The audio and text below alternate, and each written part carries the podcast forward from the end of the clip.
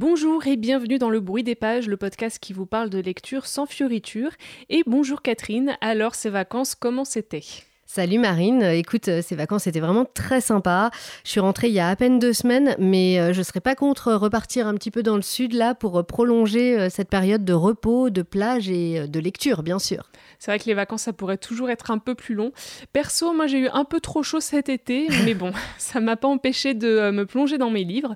En tout cas, on espère que vous aussi, vous avez passé de bonnes vacances et que vous êtes prêts à affronter la rentrée de pied ferme. Mais avant de se lancer vraiment dans cette rentrée, on vous propose de faire un petit retour sur nos lectures estivales. L'été est souvent l'occasion de s'attaquer à nos piles à lire pour les réduire un petit peu, et c'était vraiment le cas pour nous cette année. Et dans ce bilan de nos lectures estivales, il y a la saga Blackwater de Michael McDowell, Trois sœurs de Laura Poggioli, The Seven Husbands of Evelyn Hugo de Taylor Jenkins Reid et la BD Algue verte, l'histoire interdite d'Inès Leroux et Pierre Van Hove.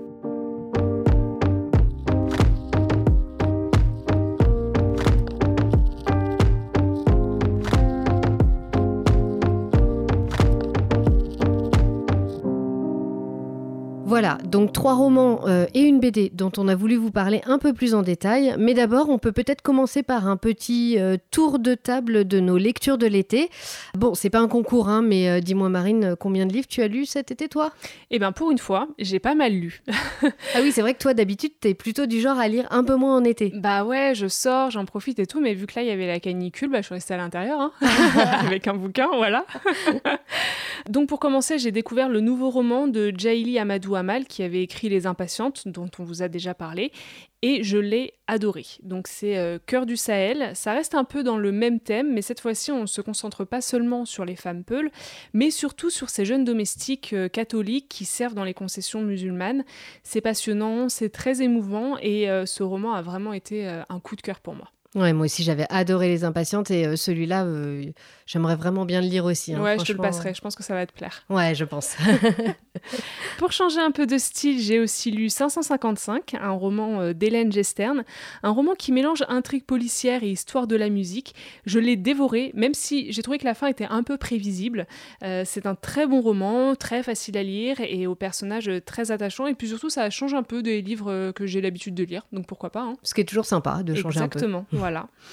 Côté BD, j'en ai profité pour me lancer dans le nouvel album de Fabien Toulmé, En lutte. Et spoiler, ce fut un coup de cœur. Comme si on était vraiment très étonnés. Voilà. Avec cet album, c'est vrai qu'on retrouve un peu l'aspect euh, reportage qui m'avait beaucoup plu dans l'Odyssée d'Akim. Cette fois-ci, Fabien Toulmé s'intéresse aux luttes sociales et prend trois exemples dans trois pays différents, le Liban, le Brésil et le Bénin.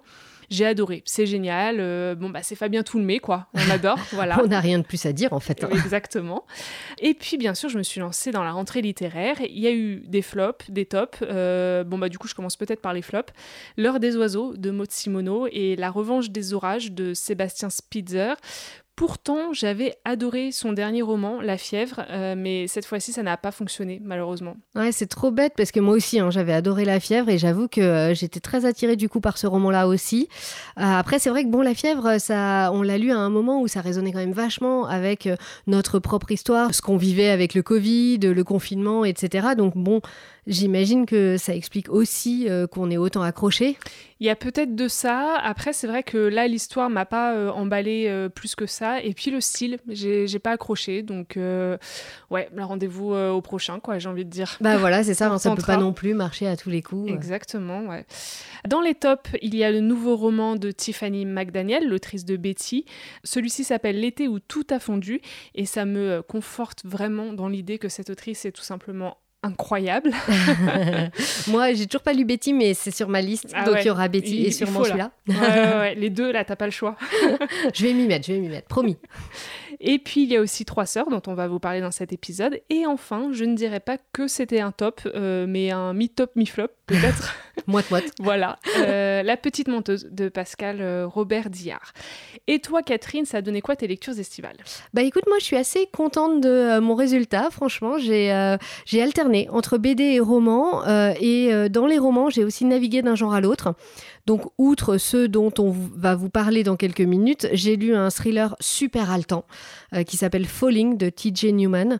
Il est sorti en français sous le titre Chute libre en mars dernier et euh, ça parle d'une prise d'otage dans un avion. Je vous en dirai pas beaucoup plus maintenant parce que je voudrais avoir le temps de vous en parler en détail dans un prochain épisode. Et puis, Marine, faut vraiment que tu le lises. Hein. Ouais, je me le note celui-ci. Même si tu as un peu peur dans l'avion. Euh, bah, c'est vrai que c'est, ça, me fait un peu flipper. Donc, bon, faut pas que je le lise avant de partir en voyage. Quoi. voilà, c'est ça. Lis-le juste après. Voilà. Tu vois Ensuite, j'ai entamé euh, mes vacances avec mon traditionnel euh, roman de chiclit sur la plage. Le fameux obligatoire. Cette année, c'est euh, ma copine Camille qui me l'avait prêté. Elle est fan de Chiclit comme moi et je lui fais vraiment confiance dans ses choix. Et elle m'avait promis que c'était super et elle ne m'a pas déçue. Ça s'appelle euh, The Unhoneymooners de Christina Loren, euh, l'anti-lune de miel en français. Et je dirais que bah, c'est du très très lourd. Ah hein. carrément. c'est l'histoire d'Olive et Ethan qui sont ennemis jurés et qui se retrouvent à partager une lune de miel à Hawaï. Alors attention, spoiler, ils vont tomber amoureux. On s'y attendait pas du tout. c'est vraiment grosse surprise. Hein. bon, c'est idéal pour se vider la tête, c'est complètement feel good. Et euh, ben truc marrant que j'ai découvert à la fin. Euh, moi, je connaissais pas hein, cette autrice euh, Christina Loren. Et en fait, eh ben, c'est pas une, mais deux autrices qui euh, donc travaillent ensemble et écrivent tous leurs romans à quatre mains. Donc, je trouve ça assez original. Ouais, c'est marrant. Et du coup, ils ont pris un pseudo. Et donc, le pseudo, c'est leurs deux prénoms. Ouais, c'est chouette. ok. Sinon, j'ai lu euh, aussi Le Lys de Brooklyn de Betty Smith. Ça, c'est mon chéri qui me l'a ramené euh, de la librairie euh, juste au début de l'été. C'était donc conseillé par, par notre libraire. C'est une superbe histoire qui suit une famille pauvre de Brooklyn dans les années 1910. Pareil, hein, celui-là, j'espère qu'on va vous en parler très bientôt dans le bruit des pages parce que c'est un très joli coup de cœur. Il me tente bien aussi celui-là. Ah oui, il faut que tu lises, mm. franchement. Et puis donc côté BD, ben, on en a parlé euh, dans l'épisode d'août. Euh, j'ai lu Ce n'est pas toi que j'attendais de Fabien Toulmé et là aussi énorme coup de cœur. Pareil, un spoiler. C'est vrai, on s'y attendait pas du tout. Quelle belle histoire, émouvante et tellement touchante. C'est euh, la première BD qu'a écrite Fabien Toulmé et il y raconte la naissance de sa fille porteuse de trisomie 21. Si vous l'avez pas lu, franchement foncez, c'est vraiment magnifique. Et d'ailleurs, bah, si tu veux, Marine, on peut faire un petit échange. Hein, euh, tu me passes en lutte et je te donne, euh, je te prête celui-là. Voilà, et comme ça, on aura tout lu de Fabien Toulmé. Exactement. et enfin, j'ai lu le tome 2 de L'Or Olympus qui est sorti euh, au début de l'été. Donc évidemment, bah, je me suis jetée dessus pour poursuivre les aventures de Hadès et Perséphone, revisitées par Rachel Smith. Marine, pareil, hein, je te le prête quand tu veux. Je prends aussi. bon, ça fait déjà un bon petit paquet de livres, tout ça. Oui, et on n'a même pas commencé à parler de ceux du jour. Euh, il serait peut-être temps qu'on s'y mette. Hein. Oui, allons-y parce qu'on pourrait y rester des heures là. C'est le phénomène de librairie de ce début d'année. Il y a de grandes chances pour que vous ayez déjà lu un, au moins, voire dévoré les six tomes en quelques jours. Il fallait quand même bien qu'on vous parle dans ce podcast de la saga Blackwater de Michael McDowell, paru aux éditions Monsieur Toussaint l'ouverture. On a toutes les deux lu les trois premiers tomes, La Crue, La Digue et La Maison. Marine, euh, je crois que tu hésitais à te lancer dans le quatrième tome qui s'appelle La Guerre ce week-end. Alors, qu'est-ce que t'as fait? Bah, j'ai pas hésité longtemps, hein, forcément. non, bon, euh, j'avoue, je confesse, euh, je l'ai commencé, voilà, j'ai repoussé ma prochaine lecture. bon, en tout cas, cette saga familiale ne risque pas de rester longtemps dans notre pile à lire. Hein. La saga Blackwater, c'est l'histoire de la famille Casquet, une famille tout sauf ordinaire dans la ville de Perdido. Alors que les flots sombres et menaçants de la rivière submergent Perdido, une petite ville du sud de l'Alabama, les Casquets, une riche famille de propriétaires, doivent faire face aux innombrables dégâts provoqués par la crue. Mené par Marie-Love, la puissante matriarche, et par Oscar, son fils dévoué, le clan s'apprête à se relever. Mais c'est sans compter sur l'apparition, aussi soudaine que mystérieuse, d'Elinor Damert, jeune femme séduisante au passé trouble, dont le seul dessein semble être de s'immiscer au cœur de la famille Casquet. Bon, vous savez que euh, je suis très sensible aux jolies couvertures euh, de romans. Alors évidemment, j'avais repéré euh, Blackwater dès son arrivée en librairie, mais c'est vrai que j'ai mis du temps à m'y mettre. Au début, je me disais, oh, ne rajoutons pas une saga de plus dans ma, dans ma pile à lire, c'est de la folie C'est et tout le ça. piège un peu. Hein. Bah c'est ça, Six exactement. Et finalement, bah, j'ai craqué au début de l'été, et bah, là, c'est le cercle infernal, hein, il faut le dire, on peut plus s'arrêter. Et c'est vrai que depuis la sortie de, du premier tome, c'est impossible de passer à côté de cette saga qui a eu un succès complètement inattendu, que ce soit en librairie, sur les réseaux sociaux et dans la presse même, Blackwater était vraiment partout. Donc moi, on va dire que j'ai résisté, allez, deux semaines avant de, de me lancer. J'ai un peu eu la même réflexion que toi. Et dès les premières pages, ouais, j'ai T'as vraiment... tenu moins longtemps que moi. Hein. Oui, oui, oui. bah oui, cra... je suis faible. Euh, et dès les premières pages, en plus, j'ai été happée par euh, cet univers qui est euh, très étrange, pesant et en même temps fascinant. Et il faut dire que le concept en lui-même est déjà très attirant puisque les volumes de cette chronique familiale ont été publiés tous les 15 jours, un peu comme une série. Donc ça entretient le suspense, juste ce, qu'il faut. Oui, oui, t'es obligé de continuer, quoi. Tu, tu peux pas t'arrêter. Hein. Et c'est vrai que c'est un, un vrai phénomène éditorial. Hein. Comme tu disais, on le voit partout. Et il y a eu une vraie ruée euh, sur les libraires à chaque sortie de nouveaux tomes. C'est euh, c'est- clairement une stratégie hein, de la part de la maison d'édition euh, Monsieur Toussaint l'ouverture. Et ça marche aussi parce que c'est court. C'est à peu près 250 pages. Donc, bah, même moi, hein, je le dévore en deux secondes. Et forcément, bah, tu vas te lancer au dans le suivant hein, euh, directement parce que tu l'as lu tellement vite, tu dis, bah, rien de plus, c'est pas compliqué. c'est ce que tu disais, c'est un peu comme les épisodes d'une série. En fait, euh, tu euh, arrives à la fin, tu as un cliffhanger et tu, tu peux Bah, pas tu continues, t'arrêter. voilà. Voilà, donc tu lis le suivant. Et en même temps, bah, ça se comprend parce que euh, Michael McDowell, il a aussi travaillé pour le cinéma et la télé. Donc euh, il a vraiment cette, euh, je pense, euh, cette... euh, Cette façon de penser son récit, quoi. voilà, tout à fait. Et c'est des romans qu'il a écrits il y a, il y a un moment maintenant. hein, aux États-Unis, ils sont sortis, je crois, dans les années 80. Ouais, il me semble. Et en fait, déjà à l'époque, hein, c'était vraiment une volonté de sa part de sortir les romans comme ça toutes les deux semaines, un peu comme, ouais, comme, comme un feuilleton. Quoi. Ouais, voilà, Mm. exactement, c'est ça. Et alors d'ailleurs, ben, à quand la mini-série, hein, franchement, Ah, ou le film? Ouais, je suis sûre que ça va se faire. Bah, Je sais pas. En tout cas, moi, j'aimerais bien. Ouais, moi aussi, j'aimerais bien voir ça. Bon, après, je me dis peut-être pas Netflix, peut-être plutôt HBO, là, qui Ça ferait serait un truc un peu plus euh, edgy et tout Ouais, ça, ouais, ça euh, un pourrait peu être plus sympa. recherché. Ouais, je pense qu'à mon avis, les droits euh, ont déjà été rachetés. Bah, j'espère. Et puis aussi, surtout, il faut souligner vraiment cet incroyable travail éditorial, puisque les couvertures sont magnifiques. Elles ont été réalisées d'ailleurs par l'artiste euh, espagnol Pedro Oyarbide. Et elles sont vraiment très, très travaillées. hein. Euh, Il y, a, y a vraiment un côté euh, collection. tu as envie de toutes les avoir dans ta bibliothèque. euh, et euh, d'ailleurs, moi, l'autre soir, là, j'ai passé vraiment du temps à les regarder euh, chacune, euh, très précisément. Il y a plein de choses. Il y a dans plein de ces- détails. Il y a plein de détails ouais, dans ces couvertures. Elles disent beaucoup de choses. hein. Quand on regarde précisément, on, retrouve des petits Une fois qu'on a lu le livre. Voilà, Ouais. du, du roman. Et puis, euh, plein de petits euh, trucs que j'ai trouvé vraiment sympas, genre, euh, bah, tu sais, ce petit merci à côté du prix. Oui, Je ouais, trouve ouais. ça vraiment Ouais, c'est sympa. Juste, juste c'est hyper sympa, quoi. Et puis aussi, c'est marrant parce qu'il y a une unité. Et en même temps, quand tu regardes, elles sont toutes différentes. C'est jamais la même typo. C'est jamais. euh, c'est assez bizarre. C'est pas les, c'est pas la même taille pour le mot Blackwater. C'est pas. Ouais. Et pourtant, t'as cette unité euh, qui ressort. Ouais, ça fait une belle collection, quoi. à la Voilà. fin. Et ça fait vraiment un, un livre objet. D'ailleurs, je crois, euh, mon libraire m'a dit qu'il était question d'un coffret pour Noël. Ah bah oui. Ça va être Bah, le piège, ça, pour trop moi. bien. Je suis capable de les racheter en coffret, tu Ah bah, sais ça. S'il faut une couverture différente. Peut-être que si c'est la même mise dans un coffret, tu rachèterais juste pour le coffret? J'en sais rien, je suis folle. non, mais avoue, c'est super tentant. Bah complètement. Ou alors je rachète le coffret et je. Tu je- vends les je- anciens Je vends ou j'offre les anciens. Je, je suis capable, j'en suis capable, je suis sûre. Bon, et je t'aiderai à te retenir si tu veux.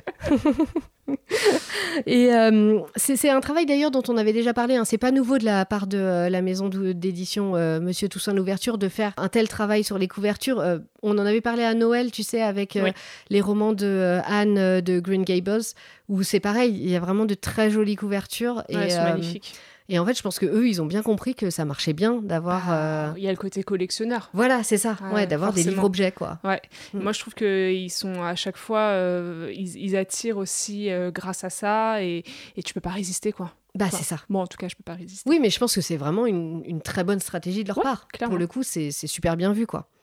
Et puis en plus, bah, il y a le côté très abordable. Hein. On disait qu'ils disaient merci à côté du prix, mais franchement, c'est presque nous qui devrions les remercier parce que c'est Bah, vraiment, ouais, c'est vraiment comme des comme des poches. euh, on peut donc on peut se permettre hein, d'acheter Ouais. les six. euh, Ouais, ouais, après c'est plus une question de place dans notre bibliothèque, quoi. Tout à fait, tout à fait. Bon, une fois qu'on a dit tout ça, vous allez nous demander, bon, euh, et l'histoire alors, est-ce que ça vaut le coup quand même? Bah moi j'ai adoré. J'ai pas encore terminé la saga, je prends mon temps, euh, je fais un peu durer le plaisir. Donc j'en suis au tome 4 et je me lasse absolument pas. Déjà parce que chaque tome se lit très vite, tu l'as dit, en 2-3 jours, euh, en gros, c'est plié. Et surtout parce que Michael McDowell, il a cette capacité à nous tenir en haleine à chaque fois. On entre très vite dans l'histoire, c'est très efficace. Euh, ok, c'est pas de la grande littérature, mais on sent que c'est écrit pour être euh, divertissant. Pourtant, l'intrigue, c'est vrai qu'à la base, elle a rien d'extraordinaire. On se retrouve dans cette petite ville de l'Alabama, cette bourgade un peu ennuyeuse, avec son système à la fois traditionnel euh, et matriarcal, et débute un peu une guerre des clans, des histoires de manipulation, de jalousie. Moi, je trouve que c'est un peu une sorte de Desperate euh, Housewives version 20e siècle, mais euh, avec cette touche de fantastique, voire d'horreur que j'adore, et qui est incarnée par le personnage euh, d'Elinor. Il y a des moments à la limite du film d'horreur, Ah, c'est clair. un peu Stephen King, tu ouais, vois. un petit peu, c'est vrai. Ouais, ouais. Moi, j'ai euh, vraiment adoré. hein. J'ai trouvé ça génial. Euh, j'ai adoré ces trois premiers tomes. Complètement accroché hein, dès le début. euh, et comme je te le disais, c'était euh, vraiment difficile de me retenir de euh, tous les lire d'un coup.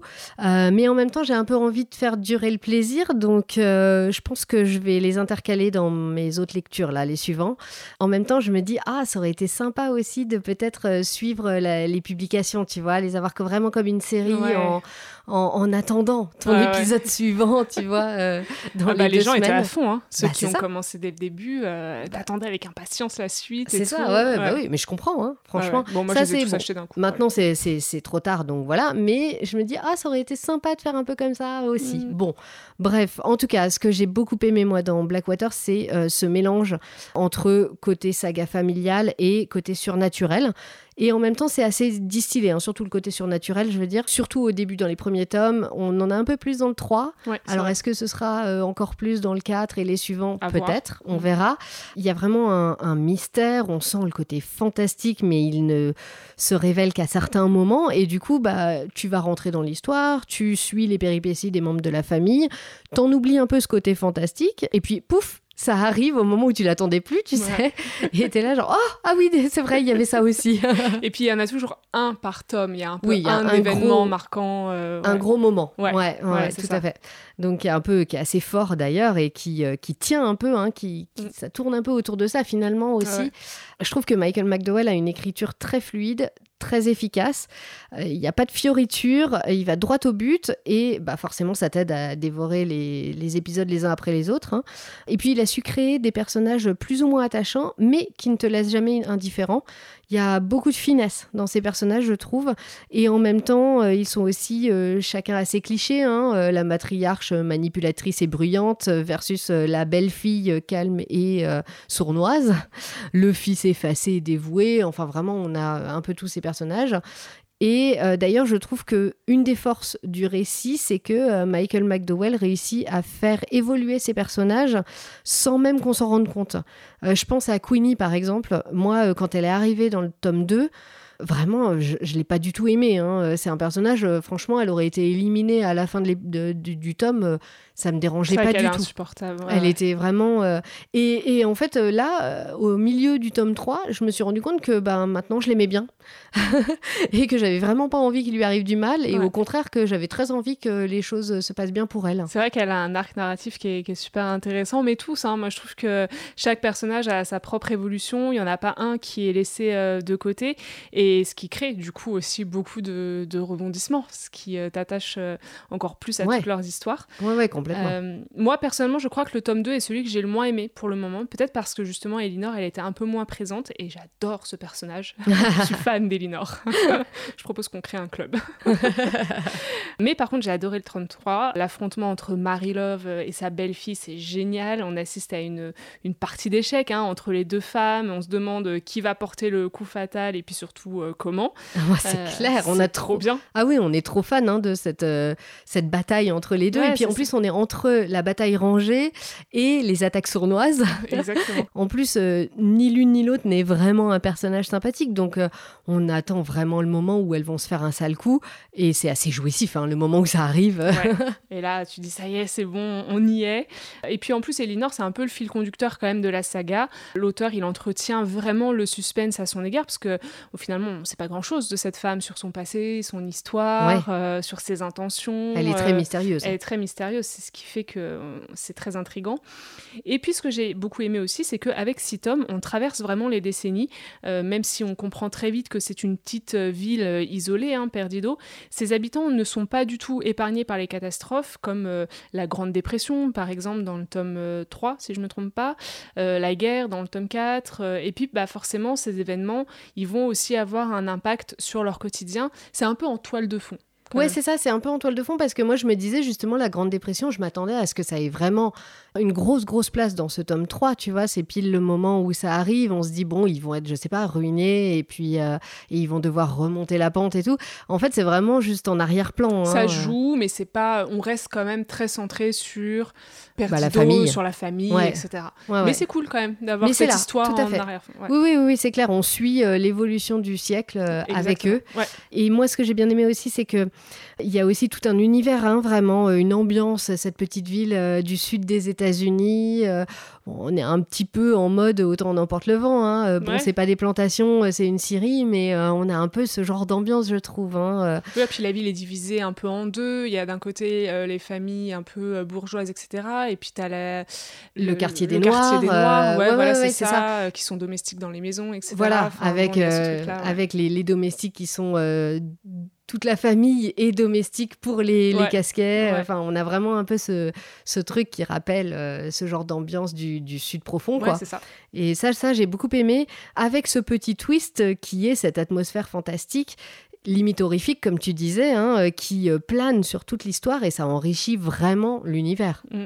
Et moi, je trouve que c'est. Alors, souvent, on demande, je trouve, pour cette saga, euh, ah, mais si j'aime pas le fantastique, est-ce que je vais quand même aimer? Moi, je pense que oui parce que c'est pas non plus ultra présent. C'est pas, euh, c'est vraiment, euh, ouais, c'est une saga familiale. Quoi. Ah, complètement. moi, je pense que même si vous aimez pas le fantastique, euh, allez-y quoi. Oui, oui, ça marche parce que c'est ce que je disais. Hein, c'est vraiment le fantastique, il est, il est distillé. C'est des petits événements par-ci par-là. On le sent en arrière-plan, ça plane sur l'histoire et on cherche un peu à comprendre ce qui, ce qui se passe. Mais en gros ce qui est le plus important dans cette histoire, c'est cette famille et c'est son histoire et c'est euh, la bataille entre Marie-Love et Elinor. Euh, enfin, c'est ça qui. Oui, vous n'avez pas des, des, faits euh, à chaque coin de page, quoi. Ouais, non, pas du tout. vous Alors, est-ce que vous aussi, vous avez craqué euh, pour cette saga durant l'été? Est-ce que vous l'avez dévoré euh, Si ce n'est pas le cas, il est encore temps de vous y mettre. Faites-nous confiance, vous pouvez y aller les yeux fermés. Et si c'est le cas, bah, dites-nous si vous avez été autant euh, happé que nous par l'histoire des casquets, mais pas de spoiler, hein, parce que laissez-nous le temps de finir la saga avant de nous divulguer tous ces secrets. Oui, s'il vous plaît. On l'a dit, l'été pour toi Marine, c'est aussi l'occasion de prendre un peu d'avance sur la rentrée littéraire. Oui, et j'ai donc découvert ce roman de Laura Poggioli, Trois sœurs, qui a été euh, publié chez l'Iconoclaste et qui est sorti le 18 août. Quand la police de Moscou est arrivée, les trois sœurs étaient assises le long du mur, à côté du cadavre de leur père. Il avait le poil noir, le ventre gras, une croix dorée autour du cou. Depuis des années, il s'en prenait à elles, les insultait, les frappait, la nuit, le jour. Alors, elles l'ont tué. La Russie s'est déchirée à propos de ce crime parce qu'il lui renvoie son image, celle d'une violence domestique impunie. C'est un premier roman qui est très réussi et troublant, déjà par le style, puisque Laura Poggioli mélange le reportage, l'autobiographie et la fiction. Elle se base donc sur cette histoire euh, vraie, celle des trois sœurs Kachatourian qui ont assassiné leur père en juillet 2018, après avoir subi pendant des années euh, des violences indescriptibles, tout en imaginant certaines scènes de leur quotidien. Et puis à cela s'ajoute la propre histoire de Laura Poggioli, alors qu'elle était étudiante euh, en Russie et qu'elle subissait elle-même et les violences de son copain russe. On imagine que les deux histoires sont euh, quand même très différentes. Hein. Oui, euh, entre celle de Laura Poggioli et celle des sœurs euh, Cacciatourian, c'est, pas du tout la même chose. évidemment, les violences que l'autrice a connues à cette époque sont sans comparaison avec les sévices subis par les trois sœurs Cacciatourian et leur mère, qui sont violées, frappées, maltraitées par leur père.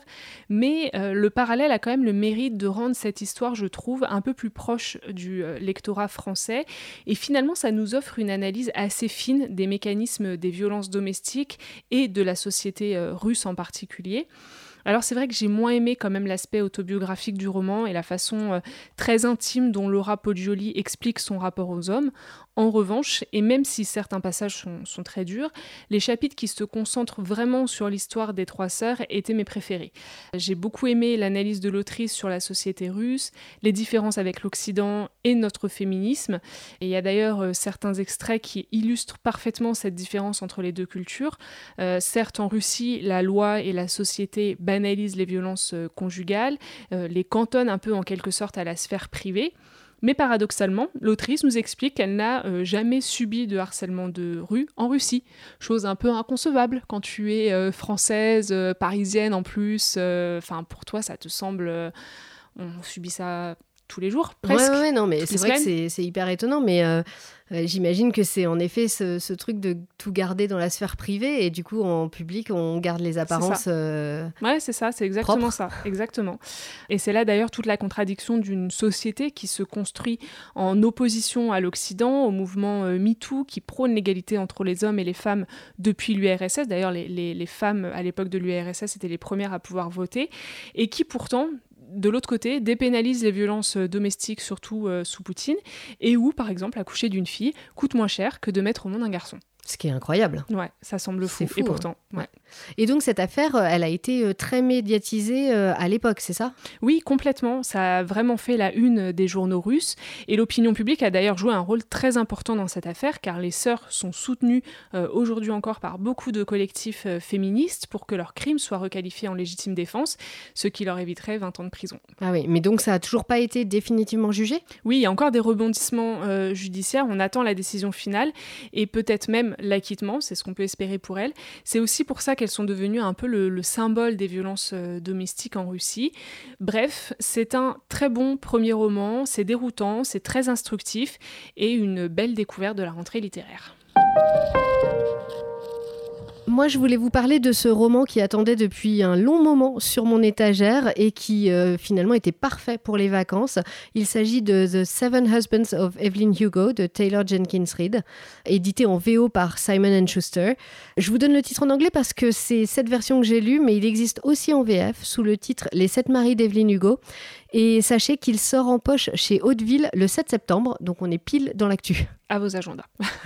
à l'aube de ses 80 ans, Evelyn Hugo, légende du cinéma et d'Hollywood, est enfin prête à dire la vérité sur sa vie aussi glamour que scandaleuse.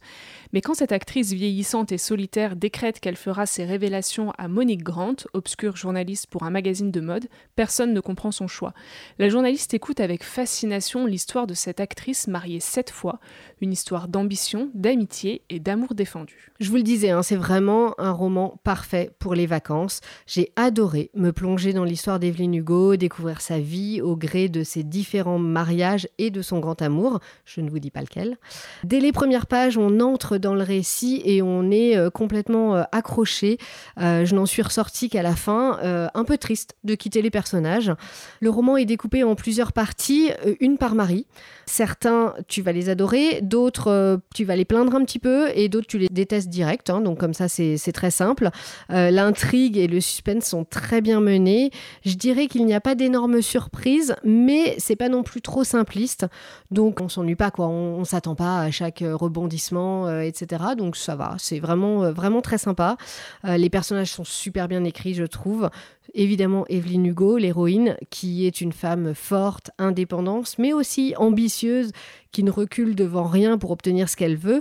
Elle est vraiment sans scrupule. Euh, c'est pas une enfant de cœur, quoi. Et du coup, c'est sympa parce qu'il y a vraiment une partie d'elle qu'on aime beaucoup. Et puis, euh, bah, en même temps, on se rend compte qu'elle est beaucoup plus complexe que ça.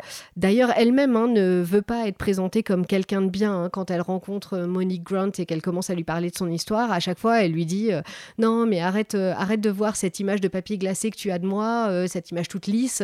C'est pas moi. moi, j'étais pas comme ça. moi, j'ai fait des sales coups. Moi, j'étais manipulatrice. Enfin, voilà, elle, elle insiste vachement là-dessus.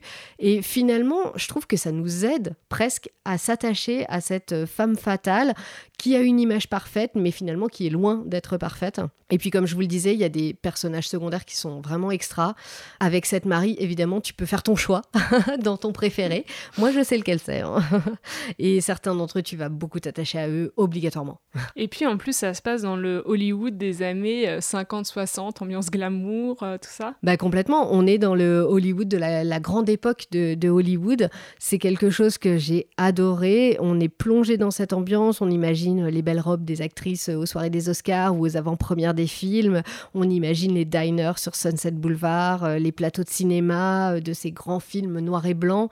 Et ce qui est super, c'est que Evelyn Hugo nous fait le récit de l'envers du décor. Donc on a vraiment les deux parties, le côté glamour Hollywood et puis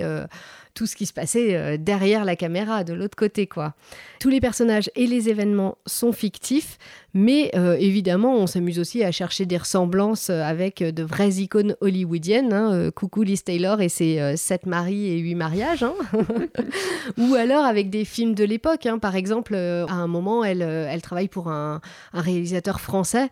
Bon, bah là, on pense tout de suite à la nouvelle vague. Franchement. Ouais, tes repères, quoi. Tout de suite, tu les. Tu, tu reconnais tout de suite, quoi. Et ça, c'est assez sympa tu, tu reconnais, tu cherches, tu dis ah tiens, ça, ça me fait penser à ça. donc, euh, donc ouais, ça, j'ai vraiment beaucoup aimé. Voilà, j'ai vraiment euh, passé un super moment avec ce roman. Et si vous cherchez à vous plonger dans une histoire euh, divertissante, glamour, qui vous sort de votre train-train quotidien, ben foncez, vous ne le regretterez pas. Et d'ailleurs, je crois qu'il y a des rumeurs d'adaptation, non, en série, parce que c'est vrai que l'histoire, elle semble trop bien s'y prêter. Ah bah complètement. Hein. Euh, alors a priori ce serait sur Netflix. J'ai un peu regardé les réseaux sociaux et euh, franchement les, débats sont infinis hein, sur euh, quelle actrice pour jouer Evelyne Hugo. Je comprends en même temps hein, parce que c'est vraiment un roman qu'on visualise et du coup bah, on, veut vraiment qu'il fasse les bons choix pour les, pour les acteurs. Et, évidemment ça fait aussi beaucoup parler parce qu'il y a forcément des gens qui ne seront pas contents. Je peux pas contenter tout le monde. voilà. Alors moi, perso, ce qui m'embête le plus, c'est que pour l'instant, c'est plutôt euh, un film ah, qui serait trop dommage. Ouais, bah ouais. Moi, j'arrive pas à imaginer qu'ils réussissent à parler des sept maris en une heure et demie, deux heures. Bah ouais. Tu fais, et après, ça euh, sera trop long. Bah, tu fais un épisode, un mari, quoi. Bah voilà, c'était parfait en mini-série. Sept épisodes, sept maris, on y est. Euh... c'est dommage. Pour moi, c'était euh, voilà, c'était l'idéal. Après, c'est pas encore fait, hein, ça peut encore évoluer. On croise les doigts. On croise les doigts, ouais. bon, par contre, franchement, j'espère qu'ils mettront vraiment le paquet sur les décors et surtout sur les costumes. Hein, un truc un peu comme euh, Marvelous Mrs. Maisel, par ah exemple. Ouais. Ça serait parfait. ah, trop bien. Franchement, là, ils, ont, Ils, ont, euh, ils ont vraiment le, matériel pour. Hein, donc, il n'y a plus qu'à. Allez-y, les gars. Bon, on attend ça avec impatience maintenant. Exactement. De Hollywood aux plages de Bretagne, changement total d'univers pour notre BD du mois. On va vous parler d'Algues vertes, l'histoire interdite. Cette bande dessinée multiprimée est le récit de l'enquête choc de la journaliste Inès Leroux et du dessinateur Pierre Van Hove. Vous pouvez la retrouver aux éditions Delcourt. Depuis le début des années 80, au moins 3 hommes et 40 animaux ont été retrouvés morts sur les plages bretonnes.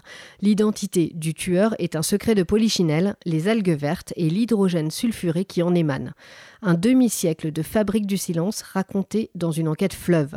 Des échantillons qui disparaissent dans les laboratoires, des corps enterrés avant d'être autopsiés, des jeux d'influence, des pressions et un silence de plomb. Lanceurs d'alerte, scientifiques, agriculteurs et politiques sont au cœur de cette enquête sur un mal profond qui prend ses racines dans les années 60. Pour le coup, Marine, hein, c'était une BD euh, qui était dans ta pile à lire depuis longtemps. Oui, euh, pour tout vous dire, c'est ma mère qui me l'a prêtée euh, l'été dernier parce qu'elle avait adoré et moi aussi j'ai beaucoup aimé cette BD. Déjà parce qu'elle touche à un thème qui me parle beaucoup, l'écologie, et ensuite parce qu'on parle de la Bretagne, une région que j'adore pour tout vous dire. J'aimerais beaucoup y vivre d'ailleurs. Même après avoir lu cette BD Eh ben, c'est tout le problème, justement. C'est que quand vous refermez cet album, vous allez peut-être y réfléchir à deux fois avant d'aller réserver vos prochaines vacances dans la région. c'est dommage, mais bon. Ouais, moi ça a été une vraie claque cette BD pour moi. Je me souviens d'avoir suivi l'histoire des algues vertes au début des années 2010 euh, au travail, mais un peu de loin. J'avais pas vraiment approfondi la question à l'époque, et puis euh, bah, une actu en chassant une autre, euh, bah, j'avais un petit peu oublié. Là, on a vraiment une démonstration par le menu de cette crise des algues vertes. C'est passionnant, c'est très complet, ça remonte jusqu'au lendemain de la guerre pour chercher les origines du problème. Ça donne même hein, quelques éléments de éventuellement. C'est vraiment euh, hyper intéressant parce que ça expose toute la question dans son ensemble avec euh, bah, toutes les ramifications hein, euh, du, problème. Hein. Oui, tout à fait. Les auteurs se sont penchés vraiment à, fond sur cette omerta que sont les algues vertes en Bretagne.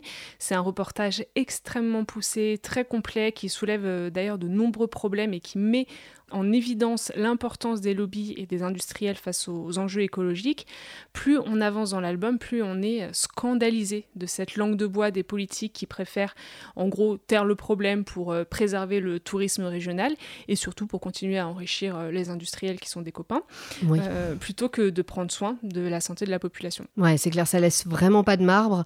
Moi, il y a des moments, j'étais vraiment super énervée en le lisant, notamment quand on se rend compte que bah, c'est aussi quand même 100% de notre faute euh, à nous tous, quoi.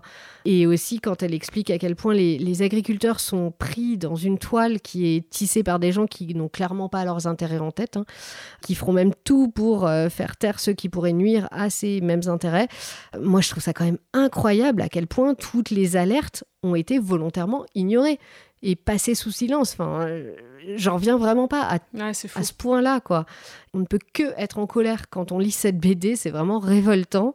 Et puis, ça m'a aussi euh, bah, beaucoup fait réfléchir sur ma consommation personnelle. Hein. Je disais, on est aussi tous euh, responsables.